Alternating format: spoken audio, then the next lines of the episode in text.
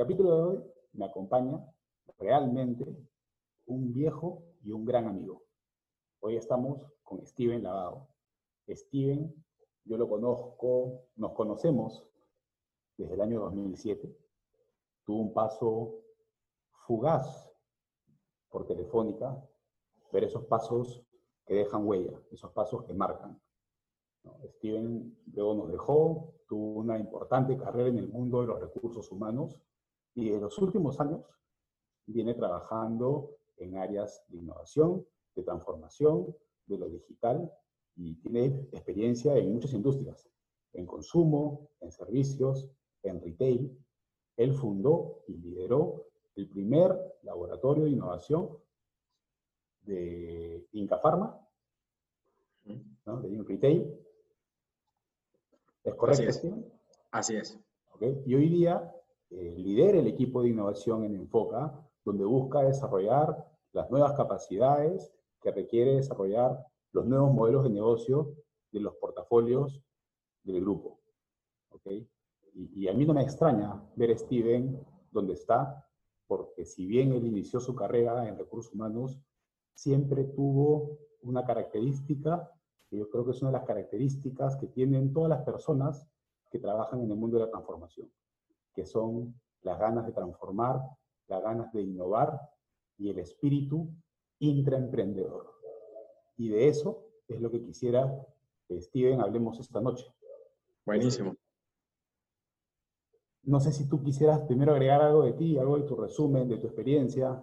No, primero, primero muchas gracias al equipo de Estado Beta por la invitación, a ti, José, que estás liderando este espacio.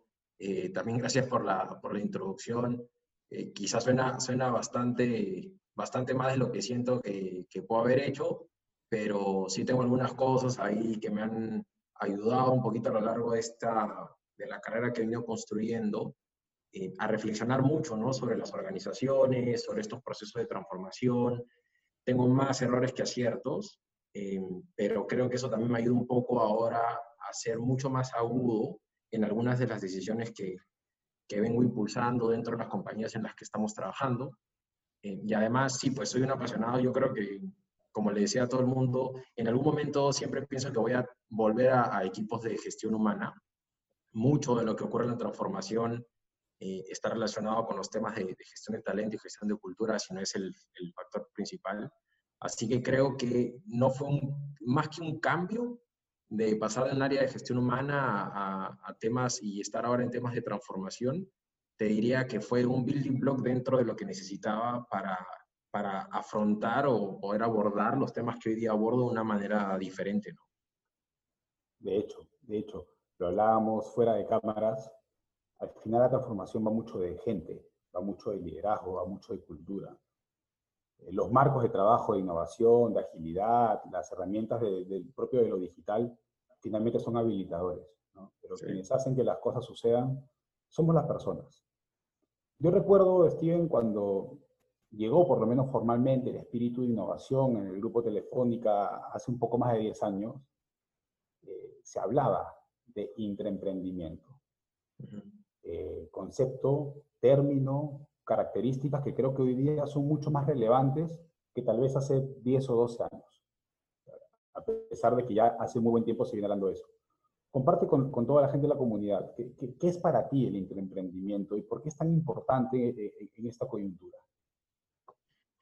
Ok, mira, primero creo que sería más sencillo eh, que digamos que es la, la, segunda palabra dentro de esta palabra compuesta, ¿no? Que es emprendimiento. Y creo que para todas las personas es fácil eh, entender el concepto.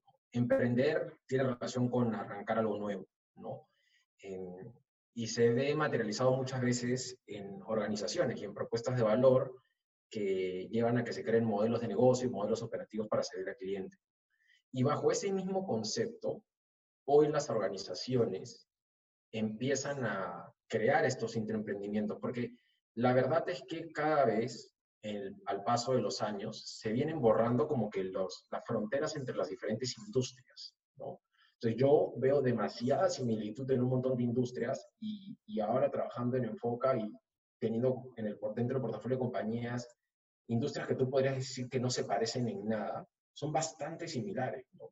porque esa, esa línea delgada cada vez se viene borrando más, ¿no? Yo siempre hago el ejercicio de que alguien defina en qué industria juega Amazon. Y, es como muy complejo solo decir una, porque podrías decir, claro, eh, mucho el porcentaje de los ingresos viene por dar servicios de la nube, ¿no? Es un porcentaje súper alto, pero también es un retailer, ¿no? Pero también tiene tiene producción de contenido y también se metió a groceries. Entonces, es muy complejo definir cuál es la industria de Amazon, ¿no? Y quizás sea un caso muy particular, pero dentro de las organizaciones, más allá de borrar esos límites dentro de su industria actual, algo que también ocurre es que las organizaciones están diseñadas normalmente estructuradas para la eficiencia. Y lo que tú necesitas en un contexto como el actual es que estén optimizadas para la, para la experimentación. Y ahí eso es una diferencia brutal. De hecho, el último libro de, de Reed, el fundador de, de, Netflix, habla sobre eso. ¿no? Hay una frase textual, hay, hay un podcast que, que pueden escuchar eh, donde cuenta un poco de su libro, ¿no? The no Rules Rule se llama el, libro, ¿no? Em, y lo que él dice es, pucha, este es el problema de las organizaciones, pero no está mal, ¿no? Cuando tú agarras y dices, creas un modelo de negocio que ya tiene alta certeza y lo vuelves eficiente, generas un montón de valor. El tema está que cuando quieres poner algo adicional, esa organización no lo soporta porque ya interactúa de una manera súper eficiente. Entonces, solo imagínense un proceso de producción en una fábrica que está funcionando como un reloj y ustedes quieren hacer un cambio. Pues no es sencillo, ¿no? Ya lo mismo pasa con las organizaciones.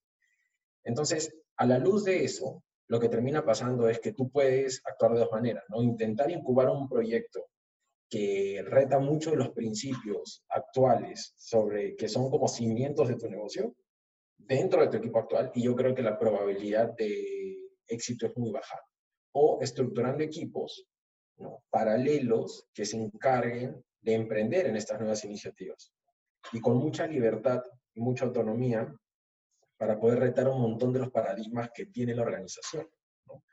Eh, yo pongo un ejemplo y aunque no he participado o nunca he estado en, la banca, me pongo a pensar en cómo una industria que se construyó bajo quizá uno de los pilares eh, de gestión de riesgo, ¿no? Porque al final del día tú prestas dinero y esperas que ese dinero te sea devuelto. Si te prestas un montón de plata que no te la devuelven, pues quiebras. Entonces tienes que gestionar muy bien el riesgo. Y ahora le estás diciendo a equipos que tienen en la mente que, tenían, que eran exitosos porque gestionaban el riesgo, que tienen que hacer totalmente lo opuesto. Entonces, eso es súper complejo. Y por eso es que siempre llegamos al punto de que, ah, bueno, pues si eso es cultura, entonces necesitas tener un modelo en el cual emprendes nuevas iniciativas, pero que no estén 100% embebidas dentro de tu organización. Y hay matices dentro de eso, ¿no? Hay algunas que pueden estar, tener algunos puntos de contacto, algunas que están un poco más lejos y algunas que ya están como muy lejanas en modelos como los de Open Innovation, en, en donde prácticamente eh, empiezas a trabajar con un equipo por fuera de tu organización, que muchas veces ni siquiera hay personas de tu organización, ¿no? Eh, entonces, yo definiría un emprendimiento, se me hace difícil quizás articular una frase ahora, no, no lo tengo pensado, pero es un modelo por el cual las, las organizaciones emprenden ¿no? en nuevas iniciativas o nuevos modelos de negocio que retan ¿no? Eh, quizás paradigmas actuales o que van a entrar a mercados de los cuales ellos no participan, pero teniendo como paraguas la organización. ¿no? Y nuevamente, dentro de ese paraguas como muchos matices de qué tan cerca o lejos estás desde el, del Pensaría que esa es como la primera definición, así que, que me cruza la mente. ¿no? No, yo estoy de acuerdo, pero de repente para, para tratar de estructurar el mensaje con, la gente que nos, que nos ve o nos escucha, eh, me gustaría que lo desarrollemos como que en tres capas, ¿no? Inside, outside. E, y empecemos por la persona. ¿Qué características eh, has identificado tú que debe tener un profesional, una persona que se pueda desenvolver como emprendedor, como transformador en una, en una organización? Eh, Mira, cuando veo las personas que, y cuando de hecho converso con personas para tratar de incorporarlas a estos tipos de, iniciativas, em, de las primeras cosas que busco, te diría que sean personas muy curiosas, ¿no? Que sean muy, muy curiosas. O sea, yo creo que eh, los autodidactas y las personas que empiezan a, a tratar de investigar sobre diferentes cosas es realmente una característica fundamental, porque en la medida en la que tú también entres con esa capacidad, cada vez que abordes o tengas una dificultad, te vas a, vas a encontrar una manera para poder empezar a encontrar ciertos recursos en diferentes sitios, ¿no? que te permitan solucionar esos temas. Y lo segundo quizás sería que sean personas muy recursivas. O sea, yo creo que las estructuras de las organizaciones actuales tienen muchas personas con características de, comando en control, ¿no? O sea, son las típicas personas que esperan que les digan algo. Em, y si no les dices algo, pucha, probablemente no hagan nada, ¿no? Y de la misma manera, es muy fácil decir, eh, no me dan los recursos. Eso es súper fácil, ¿no? Pero cada vez que hago eso, que pienso en eso, hago las analogías como con las vidas personales de las personas, ¿no? Con las vidas personales, ¿no? Porque es como, si a mí me gustaría tener un carro ya, pero no lo tengo. Si no lo tengo, tengo que encontrar una forma para solucionar el tema. O podría decir, simplemente no voy a ir a mi trabajo porque no tengo carro. Entonces, agarro y digo, me voy en bus. Ah, no, pero justo hoy hay paro. Ya, perfecto. ¿Cuál es la siguiente? ¿Y cuál es la siguiente opción? ¿Y cuál es la siguiente opción? Entonces, si lo haces en tu vida personal, ¿por qué no lo podrías hacer dentro de una organización? Yo creo que hay personas que tienen eso en la sangre, ¿no? Son curiosos, son, em, son personas recursivas y además son personas con mucha disposición a aprender. Y acá quizás yo tengo un sesgo a, que son muy orientadas a temas de data, ¿no? y quizás es un sesgo personal por, por mi background.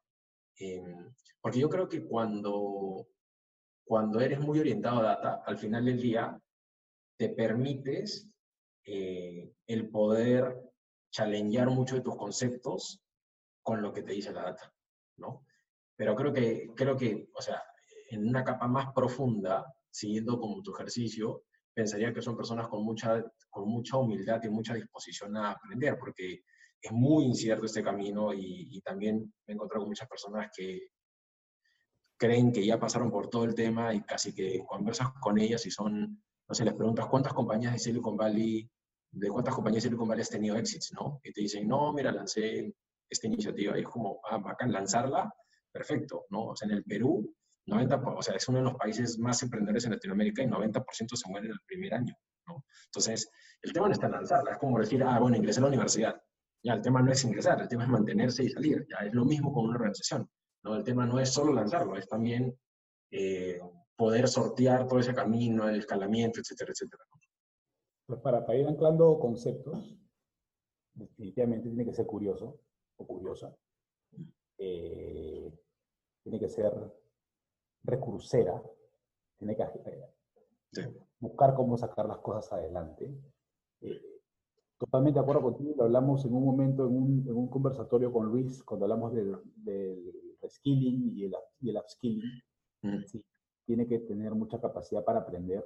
Pero tú dijiste lo que a mí me gusta, también tiene mucha humildad. Porque la humildad no solo te permite aprender, sino te permite también desaprender. ¿no? Esta, Esto que hablamos del growth mindset o de la mentalidad de principiante, ¿no? que no tiene que tener, que, que no tiene todas las respuestas. Pero también, si me permites, yo también quisiera sumar una característica de este intraemprendedor en entornos corporativos. Tiene que ser resiliente. Sí.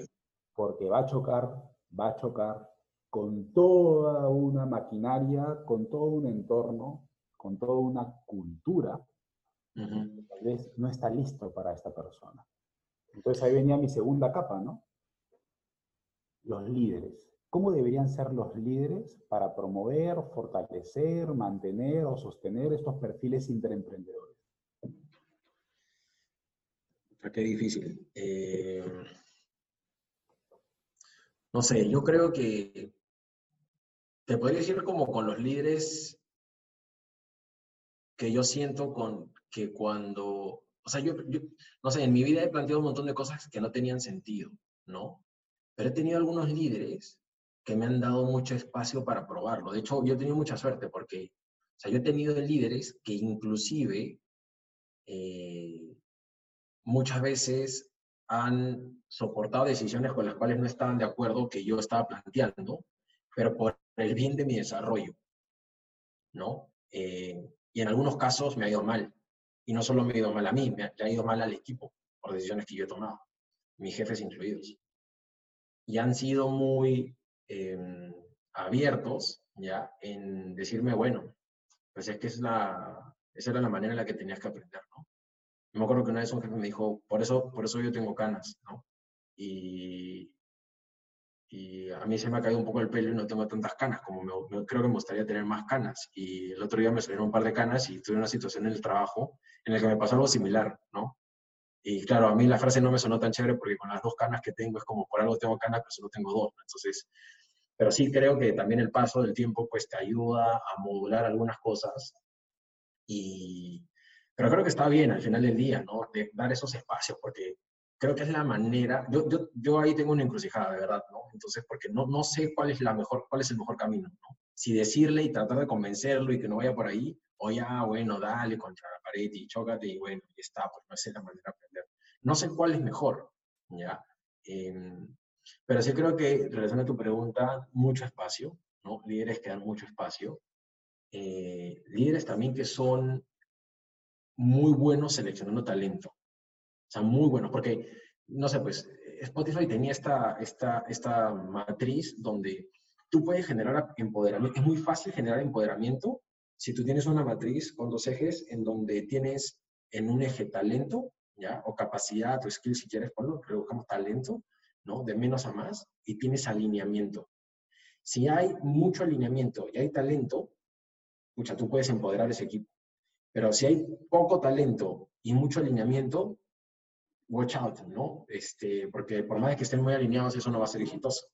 Pero si tienes mucho talento y desalineamiento, a la van a empezar a hacer un montón de cosas, pero no van a impactar en lo que realmente querías impactar. Entonces, em, yo he visto que los líderes que son exitosos también son muy buenos de rodearse de talento crack, que, que es, es, raro porque muchas organizaciones también está este paradigma de que no, mejor no me rodeo de, de tantas personas porque qué cansón que alguien este, más joven me esté como dando la contra siempre este, y me diga...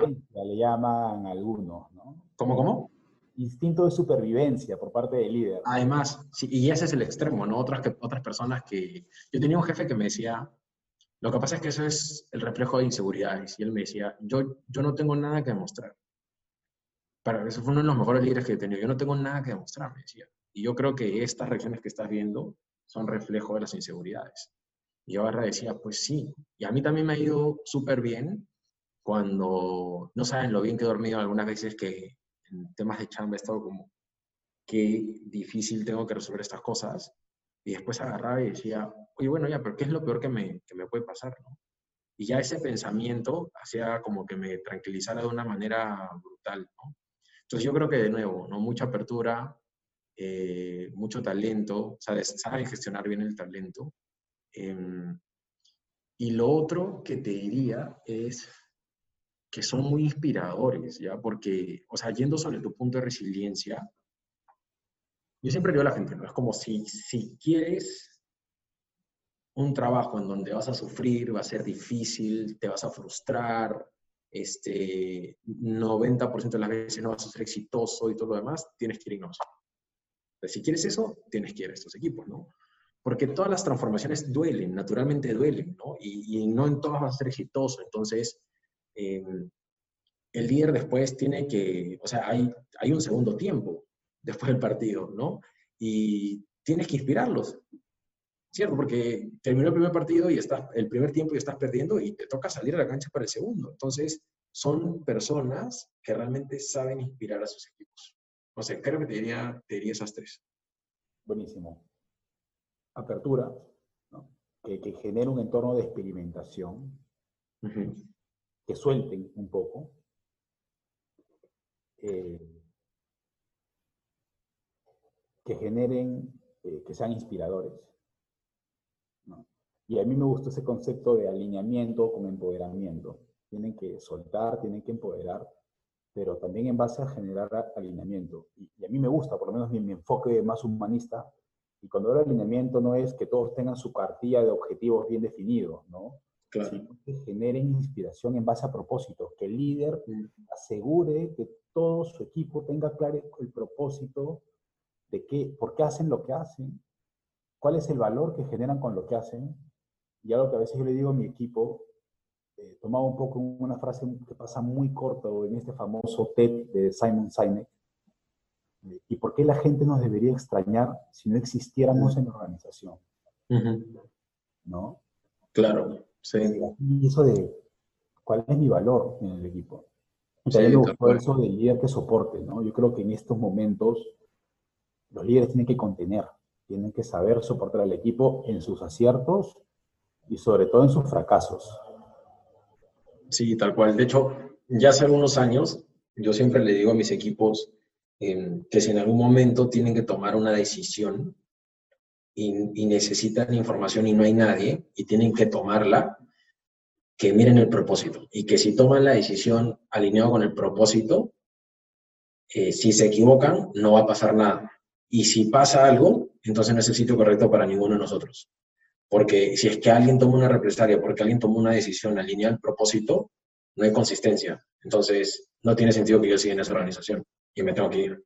¿no? Y he sido bien abierto en ese sentido. Y esas son las típicas frases que, claro, se las dices a un ejecutivo y, y no las van a entender muchas veces, ¿no? Porque, porque es natural la soberbia, ¿no? Cuando las organizaciones son muy exitosas, lo último que creen es que, que personas pueden decirle cosas así, ¿no? Y, y, yo he tenido, por ejemplo, entrevistas de trabajo en la que he hecho algunos ejercicios que a mí me han tocado vivir desde el otro lado. Cuando le pregunto a personas por qué debería venir a trabajar acá. Entonces, como que no entiendes, estás en un proceso. Le digo, sí, ustedes me llamaron, ¿por qué debería venir a trabajar acá? Y, y te asombrarías las respuestas que he recibido. De verdad, son bien chistosas, ¿no? Eh, por un lado bien chistosas y por otro lado también tristes, ¿no? Porque eso te habla claramente de, de la mentalidad de las personas. Y, cuando, y yo, a mí me aterra un montón el, tema de muchas mentalidades que ven los equipos de gestión humana, por ejemplo. Porque tienen que ser un rol eh, agente de cambio, pero muchas veces no cambian ellos. Entonces es como, pucha, es imposible, ¿no? Eh, yo veo algunos procesos de, de la época del rey Pepe en las áreas de gestión humana y cuando agarre digo, si es que es un tema de cultura, ¿cómo, o sea, ¿cómo pueden promover una cultura en una organización si es que dentro de esos equipos no, no está habiendo ese cambio? Entonces yo creo que, es más, a veces me pregunto si es que debería ser con la primera área que tiene que transformarse para que lo sienta, porque además, si lo sientes es más fácil ser empático, ¿no? Puede ser, puede ser. Eh, a nosotros particularmente mi experiencia nos ha servido. Eh, cuando en mi compañía declaramos que queríamos transformarnos usando por decirlos, como muchos, ¿no? Los marcos de trabajo ágiles y las estructuras líquidas o los modelos uh -huh. de workflow, eh, con mi jefa en esa época dijimos, bueno, nosotros como dirección de personas tenemos que ser los primeros en transformarnos y entender de qué va esto y empezar claro. a cambiar nuestra mentalidad. Eh, algunos líderes lo hemos conseguido, algunos líderes no tanto, pero creo que es la manera, ¿no? Es como claro. que es parte de esa cultura de experimentación, ¿no? O sea, ¿cómo, ¿cómo sabes que lo que ofreces eh, genera o no genera valor si tú tampoco formas parte de ese proceso de, claro. de, de, de ofrecer ese valor? Entonces, los líderes tienen un rol clave, y, y, creo que tú lo has descrito muy bien de manera simple, pero porque creo que es simple. O sea, los líderes tienen que estar al servicio del equipo, tienen que soltar, tienen que delegar, tienen que generar propósito y tienen que contener. Se resume fácil, pero para eso... Pero hacerlo es complicadísimo, sí, claro. Complicadísimo es muy complicado, sí. particularmente, soy de los que cree que ese tipo de cosas no se adquieren tomando vitaminas, no hay vacunas sí. para eso, eh, ni mucho menos cursos que, que de, de, ocho horas que entro y salgo y después de ocho horas soy inspirador y soy transformador. Yo creo que eso también va mucho de, del chip, del ADN. Sumado a lo que tú dijiste, ¿no? Que, el líder sepa captar talento, sepa rodearse de talento y sobre todo de talento diverso. Y la tercera capa, para hacerla más difícil, y de repente si, si con esto redondemos bien, yo creo que es lo, que, lo mejor que se puede llevar la gente. Y la compañía, el C-level, la organización, ¿qué mecanismos tiene que definir, asegurar o replantear para que estos intraemprendedores naveguen con éxito, irradien su, su, su llama por la compañía, pero además no hay que ser solo románticos y generen el valor para lo cual los hemos contratado, porque al final todos hemos venido para generarle valor a la compañía. Sí. Eh, te voy a responder, quizás la, pasa que has, has, utilizado una frase que probablemente va a hacer que esto no suene este, tan coherente o quizás antagónico ya. Pero es medio romántico lo que te voy a decir. prendemos las velas, si quieres. Prendemos las velas. Pero una vez estaba en una conferencia, ya, en la compañía en la que trabajaba, nos fuimos como 70 ejecutivos a Argentina a escuchar de un montón de las startups digitales y compañías que se habían, habían pasado por el, por el, proceso de transformación. ¿no? Estoy hablando, no sé, hace por ahí cinco años, no, cinco o seis años, no me acuerdo. Y claro, en, en Argentina eh, hay un montón de unicornios, no un montón, pero bueno, hay un montón, o sea, que tiene el mayor número de unicornios de Latinoamérica, ¿no? Entonces está Mercado Libre, está Despegar, ¿no? Eh, está OLX, ¿no? Eh, está Globant, ¿no? Que fue el que organizó todo este, todo este evento. Y, y hubo una pregunta hacia un CEO cuya respuesta me pareció brutal. Le dije, ¿qué es lo más complejo? ¿Ya? En tu rol de CEO en estos procesos de transformación. Y él me, dijo, mi trabajo es proteger al loco. Eso es lo que me dijo. Mi trabajo es proteger al loco. Genial, ¿ah? ¿eh? Esa era la loca, ¿no? Entonces, pucha, te pones a pensar y ahora si dices, ¿qué, qué quiere decir, no? Y, y, después lo desarrolló de una manera espectacular, ¿no? Porque él decía, para la organización, las personas que vienen a hacer emprendimientos, emprendimientos, claramente esta persona está loca. Porque Rompe solo ponte pensar en los paradigmas. Claro, solo, solo ponte a pensar en algo tan simple como, no sé, pues, ya, ah, yo estudié dos años en un colegio chino, entonces hago muchas veces estos comparativos. Entonces, por ejemplo, para mí, para mí era, es normal entrar a una casa y quitarme los zapatos. Porque, o sea, todos mis amigos chinos tú ibas a sus casas y eso era el must. O sea, no había otra forma. O sea, eso funciona así. Pero si es que esa persona va a tu casa y ves que una persona se quita los zapatos en la puerta de tu casa y empieza a caminar sin zapatos, tú vas a decir, ese es el loco. Porque claro, está yendo en contra de la cultura, ¿no? La cultura es lo que las personas hacen cuando nadie lo ve, la forma como interactúan, cómo toman decisiones en microsegundos. Eso es la cultura, ¿no? Eh, entonces, lo que él decía es, claro, va a venir una persona que va a tratar de retar el cómo opera una organización, ¿no? Entonces, si es que en una organización está acostumbrada a que el CEO firme todas las facturas encima de 5 mil soles, porque es su forma de dar un mensaje de acá controlamos los costos, llega una persona que agarra y pasa una factura por 7 mil soles por una compra y no se la pasa y la prueba como gerente y todo lo demás, ¿qué crees que va a generar? todas las personas van a voltear y van a decir, oye, está loco, está loca esta persona, ¿no? Esta persona está loca porque está haciendo algo que va en contra de lo que creemos que está dentro de los parámetros normales de cómo operamos. Entonces, efectivamente, yo creo que el reto más grande de los CEOs es proteger a la persona loca, ¿no?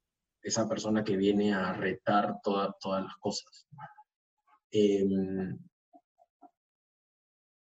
Ah, tenía otro punto. O sea, la pregunta en concreto era, te estaba contando la historia.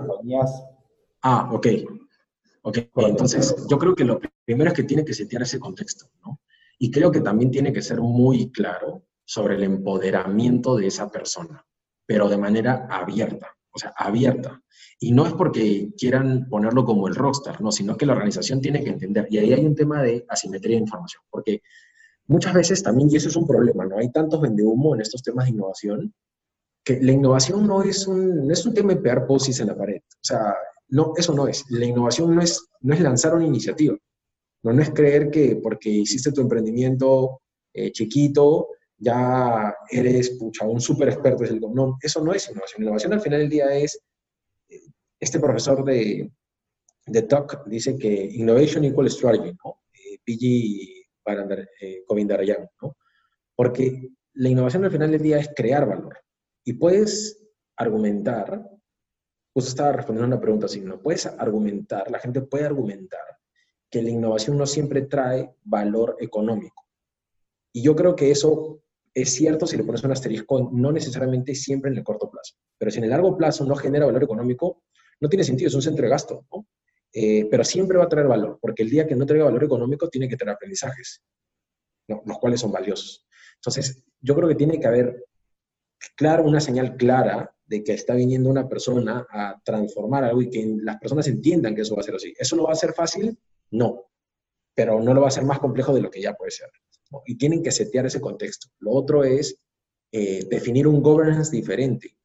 Si tú haces que estas iniciativas vayan por el mismo governance, es como, bueno, yo quiero, quiero avanzar, por ejemplo, voy decir cosas bobas, ¿no?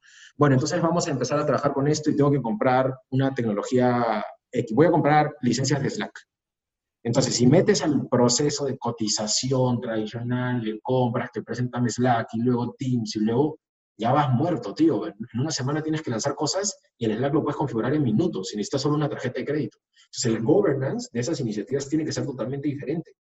¿no? Tienen que entrar por caminos diferentes, con mindset diferentes, con métricas diferentes, ¿no? Entonces, yo creo que uno es el rol del CEO eh, respaldando, dando autonomía a esta persona. Dos es el governance. Tres es asignando recursos. Y esto no, esto no es vivir la vida loca, ¿no? No es que te doy una chequera sin fondo y ya está. No. Tienen que generar los, los ecosistemas más parecidos a cómo funciona una startup. Y solo cuando has tenido un emprendimiento y has quebrado, te das cuenta de lo valioso que es la plata. Porque yo siempre le digo a la gente, si tomas, si no, si fueses a tomar esta decisión y fuese tu plata, ¿la tomarías? Y si la respuesta es no, no la tomes. ¿Por qué si la tomas con personas este, con la plata, con el dinero de alguien más. No tiene sentido. ¿no? Entonces, yo creo que hay un montón de cosas alrededor de, de, lo que tiene que hacer la organización para contener, ¿no? Pero te diría mucho el soporte, governance, de nuevos recursos, eh, sobre comunicación y que las personas entiendan por qué y cómo está toda la estrategia. Porque también es más fácil, ¿no? Si es que hay claridad en la estrategia y tú tienes claridad sobre cuál es el rol que juega este equipo para apalancar la estrategia, now we're on the same team porque si no se siente como que yo soy de otro equipo y obvio no. Pero cuando tienes claro este alineamiento y el rol, es mucho más fácil que digan, ah, sí, bueno, está jalando el coche hacia donde yo voy. Que, es parte de lo que yo he percibido, ¿no? Primero, coincido completamente y, y, en verdad yo solamente me quedaría con cuidar al loco, ¿ah? Porque si, si, le damos doble clic a cuidar al loco, ya, ya nos, el, el C-Level se tiene que hacer preguntas, ¿no? ¿Cómo decide el loco? Entonces tengo que crear procesos y mecanismos para que el loco pueda decidir como le gusta decidir. ¿Cómo le gusta ser retribuido, reconocido? ¿Y cómo, qué es para el loco ser desarrollado? Entonces, voltearon de recursos humanos. ¿Cómo va a ser tu nuevo proceso de performance? ¿Cómo va a ser tu nuevo modelo de bono? Entonces, en base a esa premisa tan de esquina, de proteger al diferente, al distinto, para usar la palabra siempre loco, te decanta compra, sistemas, recursos humanos, auditoría, control de gestión, tienen que adecuar. Y tú mencionaste a alguien que justo yo lo estuve googleando porque toda la vida he tenido problemas para mencionar su apellido, de nuestro amigo DJ Govindarayan, que, no sé, creo que tú estuviste también, yo tuve la suerte de escucharlo en la UTEC ya hace mm. 3, 4 años. Sí, eh, no, no, lo, no, lo, escuché en UTEC, pero estuve en un, en un programita con el Super Capo. Super Capo, y él ahí estuvo y habló de su libro, ¿no? De, Freebox Solution. Claro, él habla de cómo una compañía con una única estrategia tiene que enfocar recursos en Forget the Past, Manage the Present y Build the Future, ¿no? desaprende, entierra el pasado, gestiona el RAN, porque el RAN hay que gestionarlo, pero también construye futuro, construye transformando, innovando, pero con una estrategia única. Y eso creo que es la parte de lo que no todos entienden, porque yo he visto muchas organizaciones que quieren innovar con un lab approach, pero el lab termina siendo un satélite alrededor del planeta, donde luego yo no soy astrónomo ni astrofísico, pero si yo creo que un satélite se junta con la Tierra, lo que va a pasar es que todo explota. Entonces, ¿cómo unes eso a tu dinámica del RAN? Entonces, yo creo que el app es bueno porque te cuida, te blinda, te protege, te da los recursos, pero ¿hasta qué punto hacerlo con vasos comunicantes que te integren con la estrategia del negocio? Porque si no, van a ser los eternos raros y nunca vas a poder incorporar esos aprendizajes y desarrollos en la organización.